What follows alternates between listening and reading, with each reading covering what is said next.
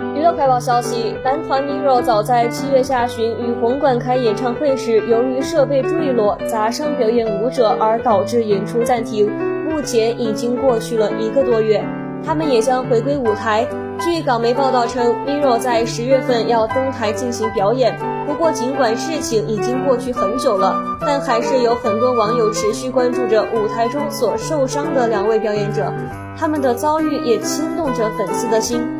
另外一位鼓手张子枫虽然现在已经出院了，但他身体所受到的伤害似乎并没外界想象的要小。九月九号晚间，张子枫通过个人社交账号发文透露自己的身体症状。张子枫表示，做了很多专业治疗，身心都很疲惫，身体状况反反复复，每天都好难睡着，但自己会努力着尝试去克服。